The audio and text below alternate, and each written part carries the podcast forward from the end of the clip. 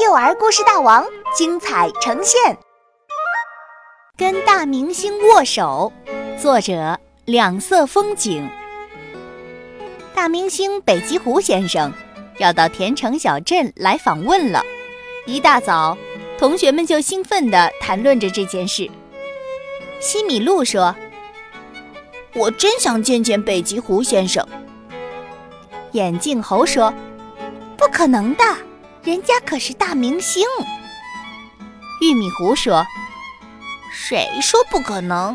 我就可以见到他。”大家都说玉米糊吹牛，我才不吹牛呢，因为他是我的远房表哥。玉米糊得意地说：“我们早就约好要见面的。”大家这才信了，他们开始羡慕玉米糊。当天晚上。玉米糊去跟北极狐先生共进晚餐后，唱着歌儿回到家。快到门口时，玉米糊吓了一跳，好多朋友都在等他回来。零钱豹、眼镜猴、打滚驴、波斯猫，还有西米露。玉米糊，你和北极狐先生握手了吗？大家问。握喽。哇，也让我握握，也让我握握！大家立刻围了上去。玉米糊的右手一下子变得不是他自己的了。朋友们争着跟玉米糊握手。他们说，跟玉米糊握手，就等于是跟大明星握手了。啊，我感受到了北极狐先生的手温。打滚驴说。北极狐先生的气味真是充满野性。零钱豹吸着鼻子，我仿佛看见了北极的白雪。眼镜猴闭起眼睛。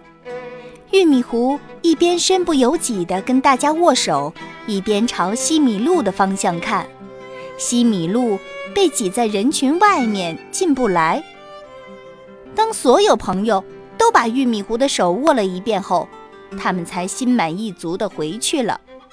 他们边走边说：“这两天我可不能洗手，不然就把北极狐先生的味道给洗掉了。”现场只剩下了玉米糊和西米露。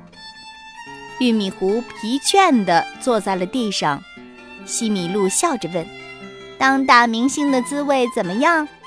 别笑话我了。玉米糊看着被捏红的右手。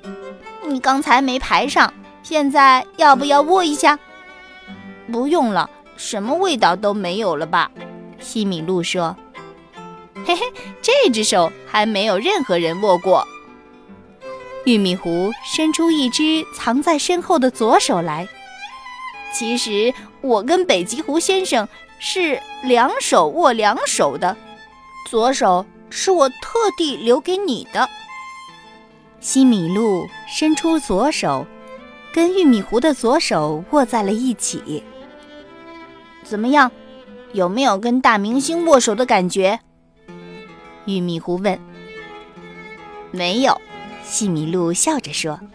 但是我还是更喜欢现在这种跟好朋友握手的感觉。